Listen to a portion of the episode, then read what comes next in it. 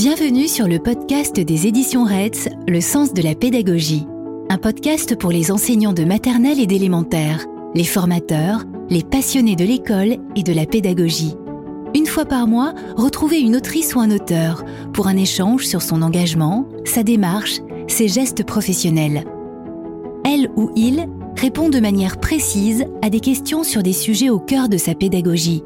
Autant d'éléments pour vous accompagner dans votre quotidien vous interpeller sur vos pratiques. Nous vous souhaitons une bonne écoute. Je suis aujourd'hui avec Daniel Haddad et Pascal Bianic. Bonjour. Bonjour. Bonjour. Daniel, vous avez été professeur des écoles et formatrice à l'INSPE de l'Université Paris-Est Créteil en tant que professeur de français. Oui. Vous avez enseigné dans les trois cycles de l'école primaire en ayant à cœur de faire de la classe un lieu serein, bienveillant, dans lequel il fait bon grandir et s'épanouir. Aujourd'hui, vous êtes formatrice indépendante et vous intervenez en formation continue. Oui. C'est bien ça? C'est ça. Parfait. Nous avons d'ailleurs fait ensemble un épisode dans la saison 1 de ce podcast autour de l'évaluation positive. Vous avez déjà publié chez Retz de nombreux ouvrages sur le sujet. Pascal, vous êtes conférencier, coach bien-être pour l'entreprise et les particuliers Mhm. et certifié official EFT, Yeah. Emotional Freedom Technique. C'est quoi exactement? Donc, euh, en français, c'est une technique de libération émotionnelle. Donc, une technique de gestion des émotions et gestion des traumas. Ok, tout simplement. Alors, Daniel et Pascal, vous avez coécrit ensemble Bien dans sa tête, bien dans sa classe et Objectif confiance en soi. Nous sommes justement réunis aujourd'hui pour parler de ce qui vous tient autant à cœur, l'estime de soi, la confiance en soi et le bien-être. Donc pour commencer, Daniel et Pascal, qu'est-ce qui vous a donné envie de vous intéresser au bien-être des enseignants et enseignantes? Alors pour ma part, ce qui m'intéressait d'abord, c'était le bien-être des enfants, pour qu'ils soient contents de venir à l'école. Et, et je, je pensais que en les incitant à venir à l'école avec plaisir, euh, je brisais les concepts et peut-être que je pouvais changer le monde un petit peu grâce à ça. Euh, au final, je me suis rendu compte que pour atteindre les élèves, c'était important d'atteindre d'abord les enseignants. Et donc le bien-être enseignant passait avant euh, pour générer le bien-être en classe des élèves. D'accord. Ouais. Et vous, Pascal?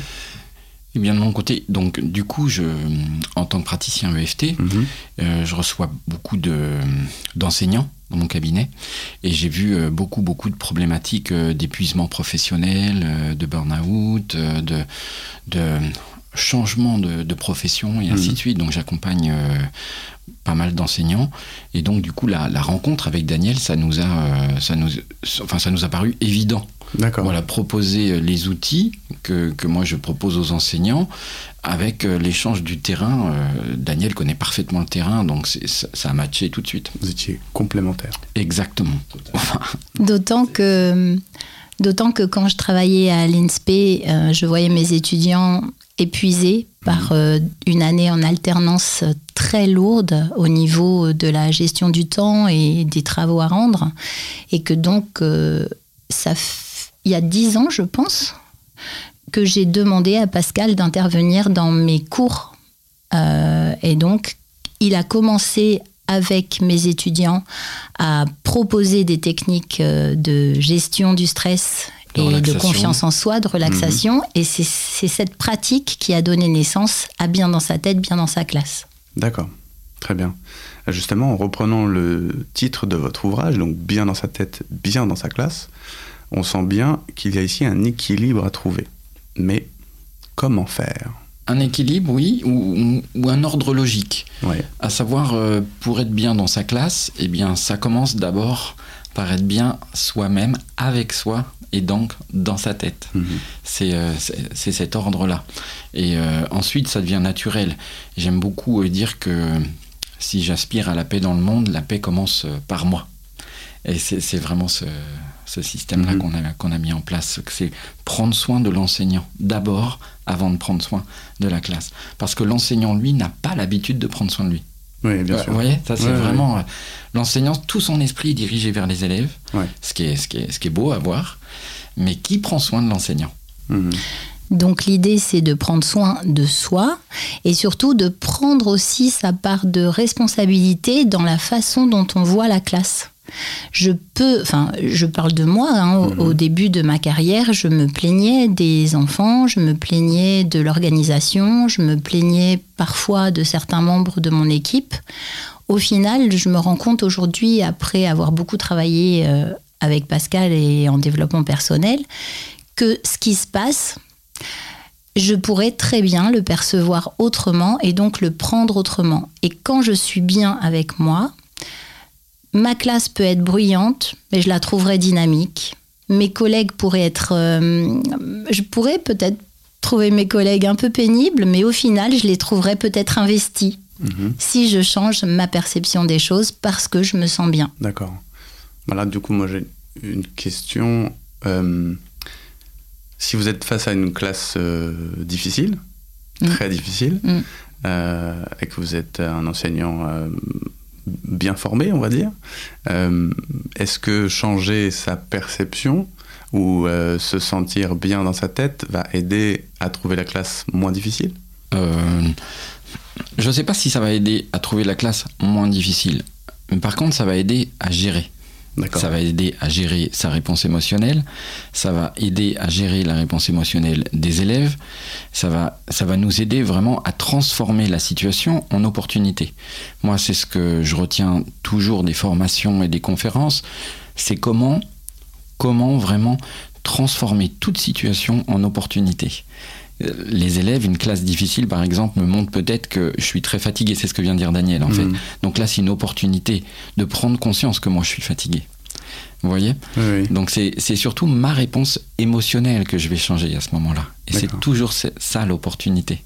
Et puis, euh, c'est aussi, euh, quand je trouve euh, ma classe difficile, j'ai peut-être des moyens de compréhension aussi. Pourquoi ma classe est difficile? Quelles sont les émotions de mes élèves? Euh, Comment je peux transformer l'ambiance, le climat Après, euh, c'est un vrai travail et c'est pas magique. Hmm, oui, bien sûr. Donc, euh, quand Pascal dit que ça va pas changer une classe difficile en classe facile, c'est ça. hein. Hmm. C'est, c'est juste que moi, je vais avoir des moyens pour me mettre à l'abri et pour éviter de craquer. D'accord. Donc, ma classe sera difficile. Peut-être que je la percevrai autrement. Peut-être que je percevrai les élèves difficiles différemment et je comprendrai euh, comment moi je peux euh, les rassurer, parce que parfois un, un élève difficile, c'est un élève qui a peur, qui se sent pas en confiance, qui se sent mal dans la classe ou qui veut prouver quelque chose. Donc peut-être que là j'aurai un moyen de trouver euh, ces réponses-là. Et en plus, si vraiment je n'ai plus d'atouts dans ma manche, Hmm. euh, je saurais quoi faire pour me préserver et Ouais, me mettre à l'abri. D'accord. C'est à la fois prendre du recul, de la hauteur et se protéger. Oui, parce que si- euh, il y a toujours une, euh, euh, une erreur qu'on fait, c'est qu'on pense que tous ces outils de développement personnel, ça va, ça va changer notre réalité. Alors certains en conférence nous disent, oui, mais alors du coup, c'est un monde de bisounours qu'on est en train de créer, euh, on, on nie la réalité, alors il n'y a plus de problème. Non, en fait, euh, les problèmes sont toujours là. On n'est pas du tout dans un monde de bisounours, les difficultés sont toujours là, mais c'est nous, notre capacité à y répondre, à les transformer qui change. Hmm. C'est ça le point. Donc c'est pour ça aussi bien dans sa tête, on travaille d'abord sur soi afin d'être beaucoup plus fort, beaucoup plus résilient. Si, Ouais, on, veut, si on veut lâcher euh, ce, ce- ce mot-là, mais c'est vraiment ça, on, on est beaucoup plus résilient, donc on va pouvoir rebondir beaucoup plus vite et changer. Oui, bien sûr. La perception, euh, deux perceptions différentes d'un même problème peuvent tout changer. Oui, Enfin, le ça. problème et la façon dont je Et vois la- le problème. Oui, bien sûr. Et dont je le digère ou le- l'accepte. Oui, et si jamais je suis vraiment très très très fatiguée, exténuée et que je, je suis à bout avec euh, des moyens que j'aurais mis en place auparavant, je pourrais m'en sortir plus vite et mieux. Hmm, je comprends. Euh, Dans le cahier Objectif Confiance en soi, vous parlez d'amour de soi, d'estime de soi et de confiance en soi. Mhm. Concrètement, pour vous, quelles sont les différences entre ces trois états? Ou sentiments ou émotions? Eh bien, je vais commencer. Hmm? Donc, euh, euh, la confiance en soi, c'est à quel point je me sens capable de, Mhm. d'accord? L'estime de soi, c'est à quel point je me sens valable. Tu vois Ouais. Différence ici. Et puis l'amour de soi, c'est à quel point je me sens aimable. Donc pas dans le sens bien évidemment poli, mais dans le sens à quel point je mérite l'amour, mon propre amour. D'accord. Donc confiance en soi, à quel point je me sens capable dans tel ou tel domaine, d'accord? L'estime de soi, c'est à quel point je me sens valable. Là encore, est-ce que mon message a de la valeur? Est-ce que ma présence a de la valeur? Est-ce que ce que je vais délivrer a de la valeur?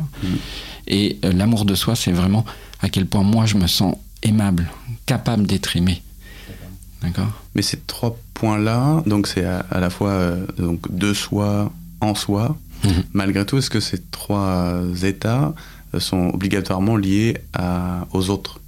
Au fait, de- ce- le rapport qu'on a avec les autres. Je pense que plus j'ai confiance en moi et plus et moins j'ai besoin du regard des autres pour avoir confiance en moi. Plus j'ai estime de moi et moins j'ai besoin de la validation des autres pour me sentir euh, fort. Et plus je m'aime, plus j'ai l'amour de moi et moins je suis en attente de l'amour des autres. Et à, nouveau, hein, c'est bien dans sa tête et donc bien partout ailleurs, puisque je trouve en moi ce qu'en général on cherche à l'extérieur. D'accord. Oui, parce que bien dans sa tête, bien dans sa classe, c'est orienté vers les enseignants au départ, mais euh, c'est bien dans sa tête et bien partout. Oui, en En réalité, si on fait bien, si on suit bien, en tout cas, les conseils que vous donnez, les exercices éventuellement, euh, en fait, c'est bien dans tout. Enfin, c'est un mode de vie qui peut convenir dans tous les cadres. Oui. Après, je peux donner un exemple concret pour les enseignants. Euh, si j'ai confiance en moi, je vais accueillir un rendez-vous de carrière avec un inspecteur de manière très détendue Mm. parce que j'attendrai des conseils pour progresser et je ne verrai pas ça comme une sanction ou un jugement. Oui. Si j'ai estime de moi, euh, j'aurai plaisir à laisser euh, la porte de ma classe ouverte et accueillir des stagiaires pour euh, partager avec eux ce que je suis en train de faire sans avoir peur d'être jugée. Et si euh, j'ai l'amour de moi, eh bien, quelle que soit l'équipe dans laquelle je suis, je n'attends pas l'amour des collègues euh, et un sentiment d'appartenance souvent très très très important pour euh, se sentir accueilli quelque part. Hmm. D'accord. En complément, ce qui est intéressant aussi, c'est que si tu as vraiment confiance en toi, estime de toi, euh, si, si tu, tu peux t'accorder cet amour, eh bien, euh, c'est beaucoup plus facile de le transmettre aux enfants, Mm. aux élèves. Hein beaucoup, Oui. beaucoup plus facile parce que si tu sais pas faire ça, comment tu vas expliquer à des enfants comment être en réussite alors que toi-même, euh, tu ne sais pas le faire pour toi? Donc c'est comme euh, la géographie, si tu ne connais pas euh, la liste des pays du monde, tu peux pas l'enseigner. Hmm. Et bien là, si tu, peux, si tu ne connais pas des solutions, des moyens, des exercices pour, euh, pour euh, vraiment rétablir la bonne confiance en toi, la bonne estime de toi, euh, et puis cet amour, cette capacité à s'aimer, eh bien comment le transmettre aux, aux élèves? Hmm. Donc c'est cette gestion émotionnelle qu'on va, qu'on va forcément de toute façon transmettre aux élèves. Oui. Et au-delà euh, de la transmission, il y a aussi euh, la modélisation, puisque euh, Pascal a parlé de géographie, et euh, moi je parle aussi de, du français, puisque c'est mon domaine. Je dois montrer aux enfants comment je lis, quelle est ma posture de lecteur, comment j'écris. Et je suis modélisant, que ce soit dans ma posture, dans mon langage, euh, dans ma façon de m'habiller. Donc, si je gère euh, tous- toutes ces compétences-là, alors je serai modélisante Hmm. aussi dans ce domaine-là. Et c'est pas rien. hein. Mais surtout, par rapport au français, euh, les mots ont une importance. La Alors, manière oui. de prononcer certains mots, la manière de choisir certains mots. Et donc, avec des enfants, ça peut aussi jouer sur euh, bah, la gestion des émotions, la confiance en soi, ne pas dire n'importe quel mot et ne pas les prononcer n'importe comment. Et là aussi, on est modélisant. Parce qu'effectivement, on va peut-être en parler tout à l'heure, il y a une façon de communiquer qui est bienveillante, qui n'est pas violente et qui permet aux élèves de se sentir bien Hmm. et de prendre confiance dans la relation. Donc le climat de classe s'en ressent forcément. Bien sûr, ouais. cette communication non violente, pour rebondir sur ce que disait Pascal, il faut la connaître, il faut la connaître pour soi, pour pouvoir l'enseigner et la transmettre aux, aux élèves, Oui. j'imagine. La pratiquer Et la beaucoup. pratiquer, oui. Ouais. Je comprends. Euh, Est-ce que vous ressentez une détresse plus importante dans le corps enseignant ces dernières années? Et si oui, et je pense que oui, Oui. vous pensez vraiment qu'une partie de la solution passe par une meilleure estime de soi? Alors, je dis oui. Euh, avec euh, le confinement, Mhm. le masque, les, les différents protocoles sanitaires, euh, le double travail euh, qu'il y a eu en classe et à distance, le fait d'être seul dans sa classe euh, pendant plusieurs périodes parce qu'on ne devait pas mélanger les, les groupes d'enfants, eh ben, ça a fait que les, les enseignants qui sont déjà débordés de base parce que ben, en fait, quand on est enseignant, on, on pense tout le temps à son métier et quand on rentre chez soi, on continue à travailler. Mais là, c'était deux fois plus. Mhm. Donc, épuisement. Très gros épuisement que moi j'ai pu constater euh, chez beaucoup de, de collègues. Donc, oui, là, ils sont vraiment fatigués. Oui, moi ce que je vois aussi, c'est qu'il y a euh, une, euh, une montée en puissance de la violence, violence verbale, Oui. violence euh, physique aussi.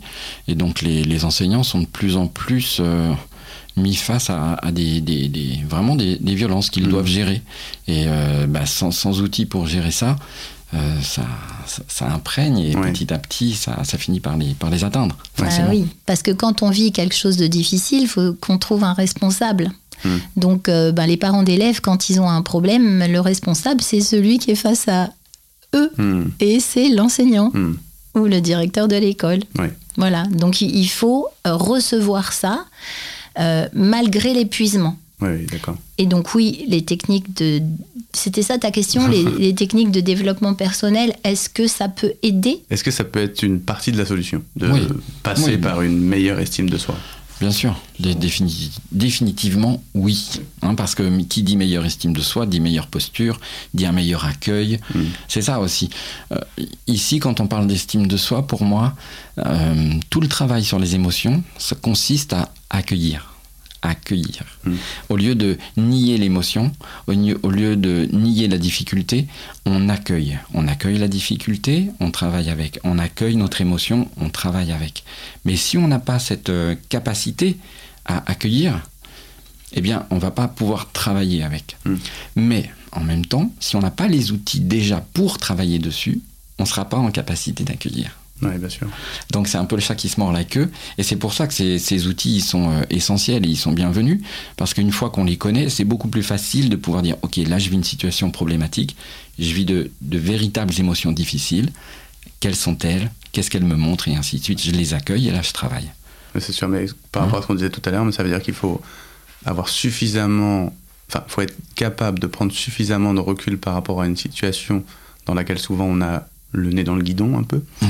et qu'il faut arriver justement à prendre de la hauteur et se dire voilà ma souffrance ou mon problème ou euh, euh, je l'accueille, Mhm. je la comprends, enfin je la vois, je la comprends, elle existe et maintenant qu'est-ce que je peux faire pour euh, que ça aille mieux? Voilà, tout à fait.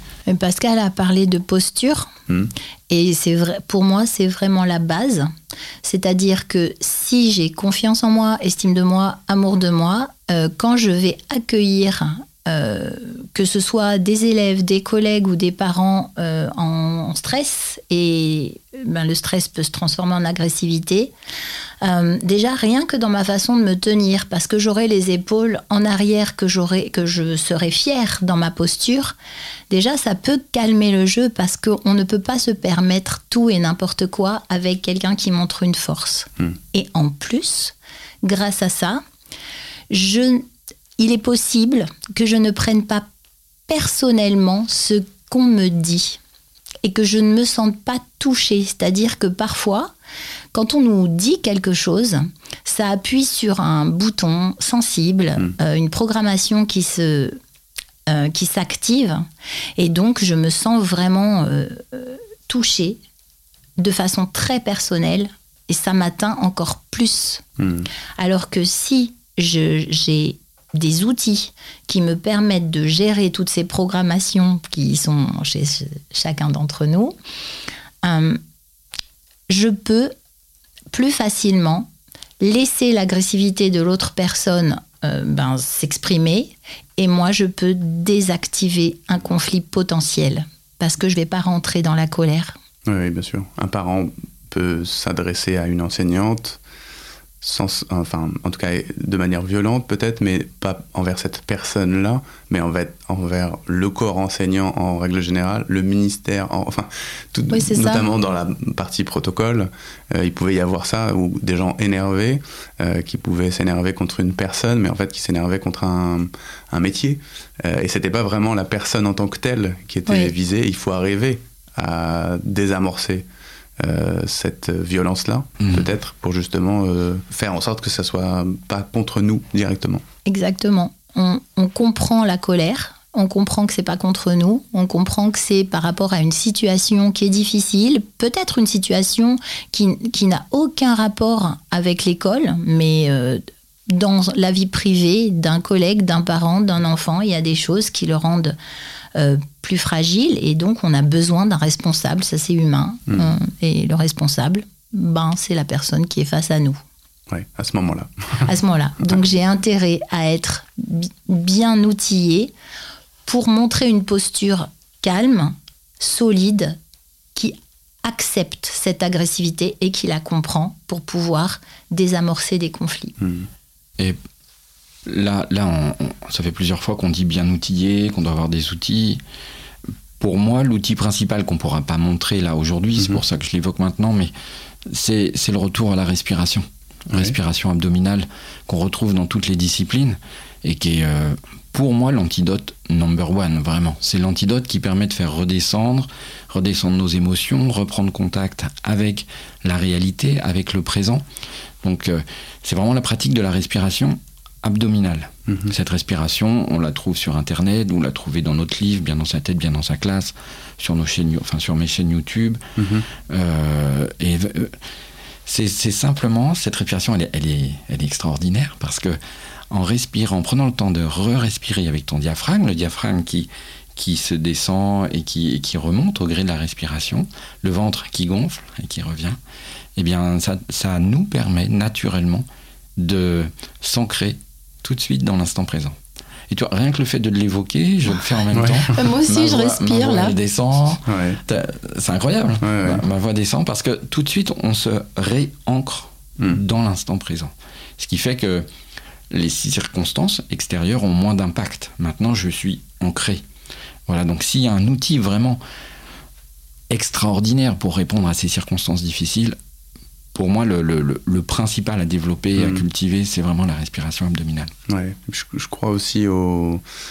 On en parlait un peu tout à l'heure, mais au fait que les choses peuvent se diffuser, c'est-à-dire que plus on est ancré et plus on, a, on est solide sur ses appuis et qu'on peut montrer justement cette estime de soi, plus je pense on peut la diffuser auprès mm-hmm. des élèves, auprès des parents, auprès des collègues, et que peut-être ça peut faire un effet un peu boule de neige un effet d'exemple mhm. et que face à quelqu'un qui est justement euh, en train de faire peut-être de la respiration abdominale ou qui se calme ou qui arrive à être sûr de, de lui, peut-être que étrangement on a envie, là je t'ai écouté, je te voyais faire, euh, euh, je te fais la respiration et tout d'un coup j'avais envie de respirer aussi, de me détendre alors que je, je suis pas du tout euh, stressé, mais, mais, en tout cas, ça peut, il peut vraiment y avoir, euh, je pense, un effet de miroir, en tout cas, qui, peut, qui peut fonctionner.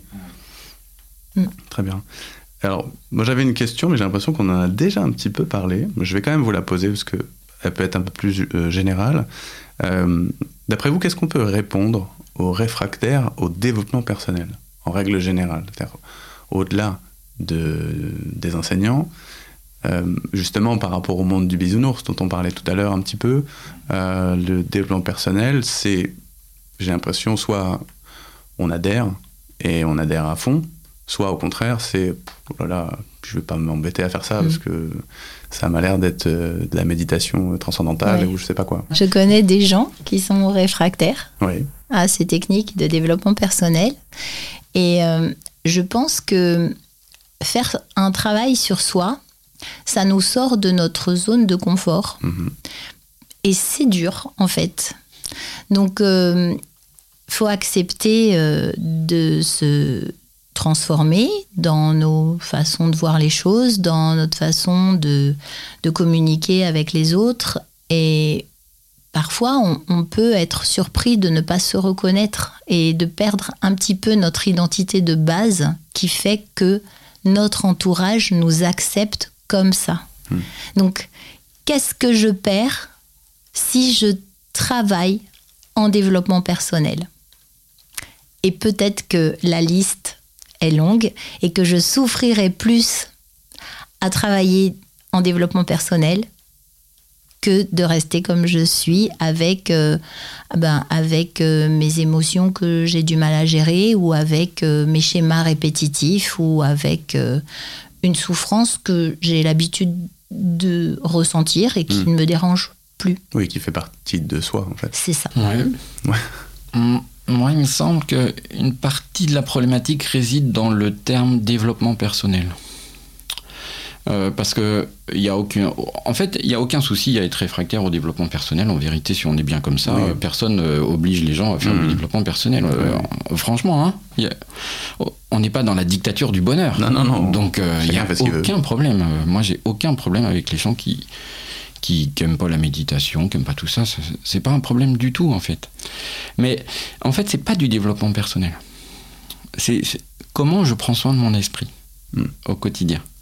Voilà, c'est ça le point. Et là, prendre soin de son esprit, est-ce que c'est pas mieux? On prend soin de notre corps, on prend soin de notre voiture, on prend soin de notre travail, on prend soin de notre époux, notre femme, des enfants. Notre, notre maison. notre maison. Et alors, on ne peut pas prendre simplement soin de son esprit, puisque finalement, qui fait l'expérience de toutes ces circonstances extérieures? Est-ce que c'est mon pied? Est-ce que c'est ma main? Est-ce que c'est mon œil? En fait, au final, c'est mon esprit qui fait l'expérience de tout ça. Donc, est-ce que là, il ne s'agit pas simplement de prendre soin de mon esprit Avec des moyens habiles qui sont la respiration, des outils de détente, et ainsi de suite Hmm. à partir de là, soit on a envie de prendre soin, soit on n'a pas envie. Mais il n'y a plus vraiment de problème. Oui, bien sûr. Tu vois, il n'y a, Ouais, ouais. il y a pas à être réfractaire à ça parce que c'est pas. euh, c'est pas quelque chose qui est imposé ou qui existe en lui-même. C'est juste comment on prend soin de son esprit. Hmm. Voilà. Alors, euh, moi, j'ai envie de- d'en prendre soin et d'être le plus. euh, de me rapprocher de, le plus possible de mon, de mon état euh, le plus vaillant, le plus euh, clair possible. Ta meilleure version de toi-même. Ouais, c'est ce qu'on c'est ce qu'on dit, ma, Mm. ma meilleure version de moi-même, mais Qui est vrai, doute. qui est vrai aujourd'hui et qui sera peut-être différente euh, complètement dans deux ans. différente, même dans cinq minutes. Oui, Euh, oui. Non, mais voilà, c'est pour dire à quel point c'est pas un problème en vérité. Hmm. C'est c'est juste quels outils je peux utiliser pour rebondir plus facilement face à des circonstances difficiles. Voilà, circonstances difficiles qui sont euh, un élève violent, un parent violent, euh, un accident de voiture, euh, un décès, une La maladie, fatigue, la euh, fatigue. ouais. Voilà. Est-ce que je reste dedans? Est-ce que je me complais dans la difficulté et pendant 50 ans je dis ouais la vie est vraiment difficile, tu peux Mm. pas me comprendre? Ouais. Ou, euh, ou est-ce que simplement je décide allez j'ai peut-être des outils, j'ai peut-être simplement des choses pour rebondir Mm. et puis pour faire de ma vie quelque chose de plus léger. Euh, Tu vois le, le Ouais, problème donc du coup il y a aucun problème. Ouais. Tant mieux. Voilà. Euh, alors pour euh, finir, euh, est-ce que vous pourriez nous partager donc avec les auditeurs et auditrices un exercice simple à faire régulièrement pour se motiver ou se sentir mieux qu'on peut faire évidemment de manière euh, audio. On- on- ouais, c'est ça. Donc on en a plein, Euh, no- notamment. euh, alors, par exemple, vous êtes en voiture. Là, vous êtes en voiture. Vous pouvez pratiquer la respiration abdominale. Vous, écoutez, vous êtes en train de faire la queue à la caisse du supermarché et vous écoutez votre, podca- votre podcast préféré. Mhm. Eh bien, qu'est-ce que vous faites? Respiration abdominale. D'accord? Bon, ça, c'est des, c'est des outils, mais l'idée, c'est l'utilisation du temps. Parce qu'on dit souvent, mais moi, j'ai pas le temps. Mais t'as pas besoin de faire une séance de yoga de deux heures par semaine pour pratiquer en vérité. Mhm. Il suffit simplement, tu marches. Là, si vous êtes en train de marcher, par exemple, avec, vous avez un casque, vous étudiez, le- vous étudiez le podcast, le podcast, eh ben, je vous invite à chaque pas à dire simplement dans votre tête merci, merci, Merci, Hmm. merci. Oui, vous le faites pas à haute voix parce que si vous le faites à haute voix, vous dites pas que c'est moi qui vous ai dit ça, d'accord Sauf si vous avez des oreillettes, parce que tout le monde croira que vous parlez à quelqu'un Oui, au téléphone. ça, vrai. Mais voilà, ce mot merci, il est chargé de gratitude, il est chargé émotionnellement. Mhm. Et si vous pensez que ça marche pas, je vous invite à faire le même exercice, mais avec le mot haricot vert ou dentifrice. Et vous verrez que, bon, ça va vous faire rigoler, mais c'est pas du tout le même résultat. Simplement, un petit exercice de, de gratitude. Je suis en train de marcher, et puis à chaque pas, je me promène dans mon quartier, par exemple, et j'ai un, moment de, détente. À chaque pas, merci, merci, merci, merci, merci, dans ma tête. Et je vois ce que ça change chez moi. Alors beaucoup euh, me disent en, formation, euh, oui, ça va rien changer. Puis en fait, euh, on le fait quoi? Moins d'une minute, et là, tout le monde a une petite étincelle dans les yeux. Est-ce que Tout le monde rigole. on sait à qui on dit merci ou on imagine à qui on dit merci Alors, on, dit on se dit merci à soi-même, on dit merci ouais. à l'univers, on dit merci à la vie de nous avoir donné euh, toutes, ces, toutes ces qualités, toutes ces Mhm. facultés, euh, voilà. Et on n'est pas obligé de dire merci. Pourquoi Dans cet exercice-là de marche? Juste une marche consciente et une marche de gratitude, par exemple. Tu vois? Ça, c'est euh, un super exercice. Enfin, moi, moi, je, je le pratique personnellement. Ouais. Je peux plus me promener sans dire merci dans ma tête. Je dis merci, merci, merci. Du coup, euh, je passe un temps fou à, à vraiment éprouver de la gratitude. Ouais. C'est fantastique. Moi, je voudrais témoigner parce que euh, je, je pratique ces outils, les outils de Pascal, hein, Mhm. euh, tous les jours en allant prendre le RER. Donc, Ok. je pars de chez moi à pied, je vais prendre le RER et à chaque pas, alors parfois je dis merci, mais parfois aussi je dis des affirmations positives. C'est un autre exercice que Pascal propose euh, Mhm. dans, le, dans les deux livres. Euh, je dis euh, aujourd'hui ma journée est formidable et c'est merveilleux. Aujourd'hui je suis en pleine forme, j'ai le sourire et tout se passe bien, c'est merveilleux. Et en fait, alors on peut dire que c'est la méthode Coué, Ouais. Peut-être. En tout cas, moi, ça marche. Et mes journées sont belles grâce à ces affirmations positives parce que je me projette dans ce que j'ai envie de vivre au présent. Et Daniel vient, vient de donner un point très important. Dans tous ces exercices, qu'on ne qualifiera pas de développement personnel, des exercices pour vraiment prendre soin de son esprit, Mhm. l'idée c'est de choisir un exercice, deux, trois maxi, qui fonctionne pour nous, Oui. et de les pratiquer. Parce que c'est pas de, de connaître euh, 15 livres sur, euh, entre guillemets, le développement personnel, de connaître toute la méthode de méditation euh, qui vient de tel et tel pays, et puis de ne rien faire. Mhm. Auquel cas, c'est juste une perte de temps. L'idée, c'est juste de connaître un, deux, trois exercices et de les pratiquer encore, encore, encore, encore, jusqu'à profiter du résultat. Ouais. D'accord? Et Daniel vient vraiment de, de, de dire ça, c'est vraiment intéressant. Mhm. Voilà, faut, faut choisir ce qui marche pour nous.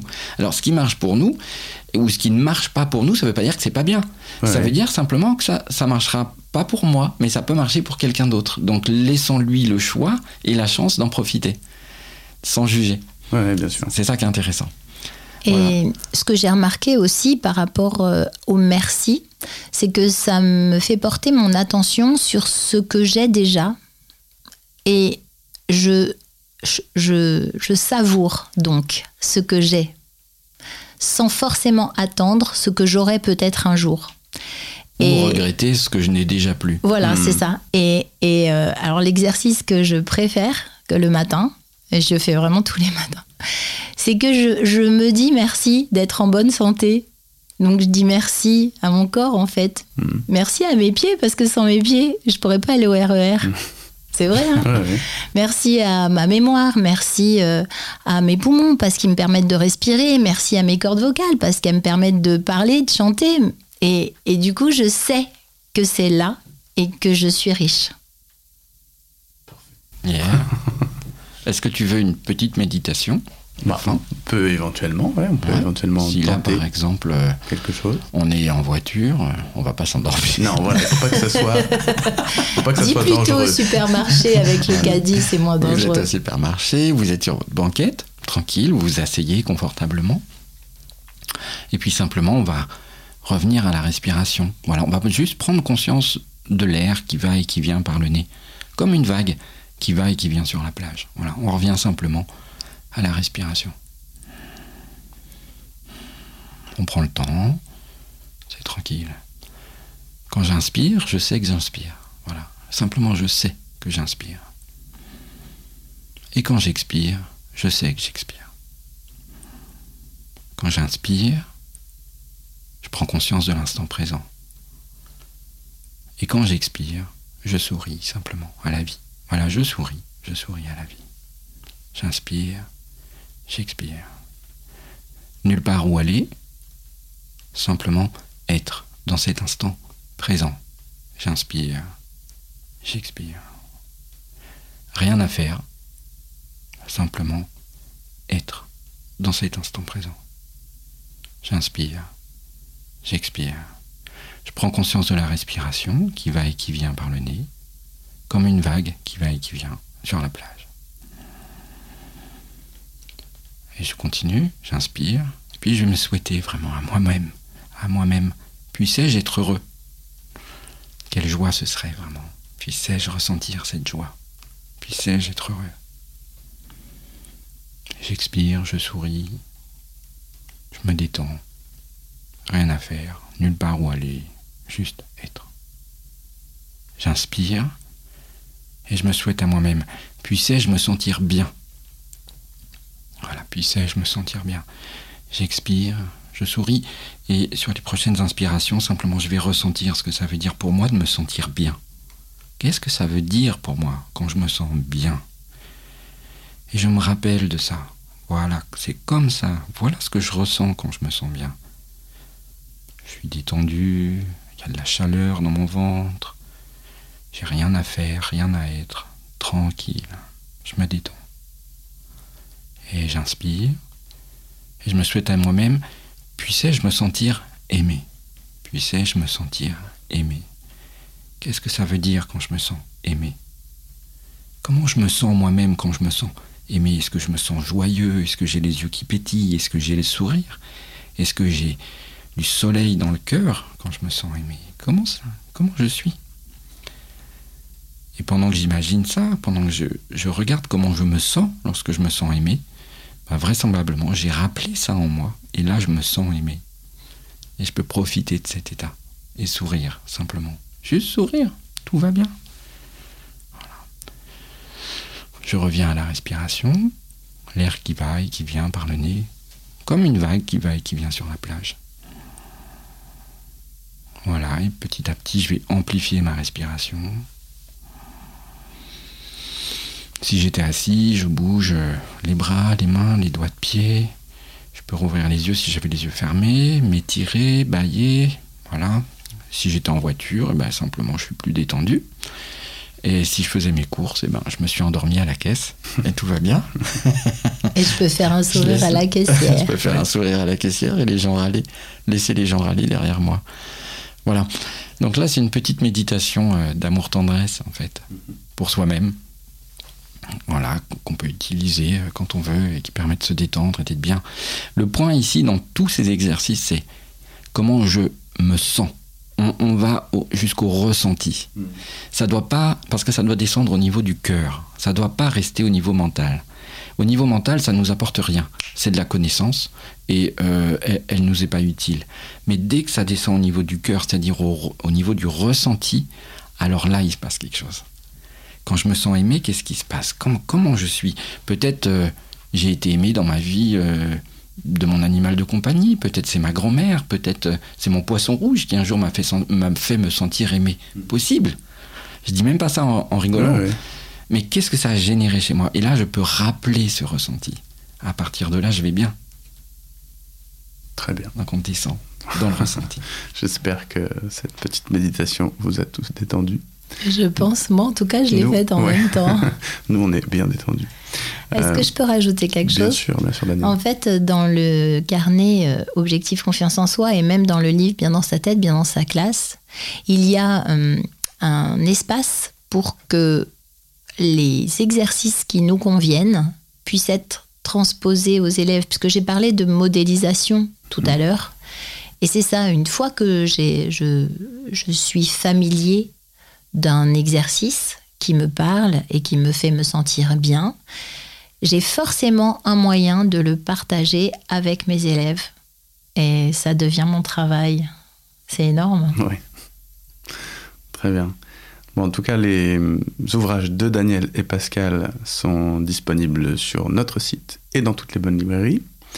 Euh, vous pouvez également découvrir sur notre chaîne YouTube un webinaire que vous aviez fait il y a quelques temps présentant d'autres exercices. Mm. Il me semble que sur vos chaînes YouTube, on doit pouvoir trouver euh, un certain nombre de choses aussi euh, dans Mm. ce sens. Oui, sur ma chaîne YouTube, c'est Pascal est beaucoup intervenu pour la préparation au CRPE, pour gérer le temps et le stress. Mhm. Et, et sur ta chaîne, Pascal Sur ma chaîne YouTube, il y a euh, les direct live Instagram aussi. Mhm. Euh, c'est des séances de coaching de, de 30 minutes en fait pour, euh, pour vraiment euh, se, se, Se rebooster. se rebooster au quotidien. Et puis il y a des séances de relaxation, il y a des, des- des exercices de relaxation. Et aussi euh, dans les outils numériques de Bien dans sa tête, bien dans sa classe, euh, il y a des vidéos où Pascal propose Il y a un tous accompagnement. les outils de relaxation Oui, du livre dans le dans l'outil numérique. En tout cas, toutes les vidéos sont vraiment très précieuses dans le livre Bien dans sa tête, bien dans sa classe, vraiment. Très bien. Et euh, n'hésitez pas également à écouter les épisodes précédents de notre podcast, notamment un avec Daniel sur l'évaluation positive. Euh, et puis, bah, je vous remercie. Bah, merci beaucoup pour l'accueil. Bah ouais, merci beaucoup. Et puis moi, je souhaite à nos auditeurs que vraiment euh, la paix soit en eux. Voilà, ça commence par là. Plein de bonnes choses à tout le monde alors. À bientôt. Nous vous remercions d'avoir écouté notre podcast Le sens de la pédagogie. Si vous avez aimé, n'hésitez pas à en parler autour de vous, à le noter et à mettre des commentaires. Retrouvez tous les épisodes sur le site des éditions Retz, Apple Podcast, Deezer, Spotify ou Podcast Addict. À bientôt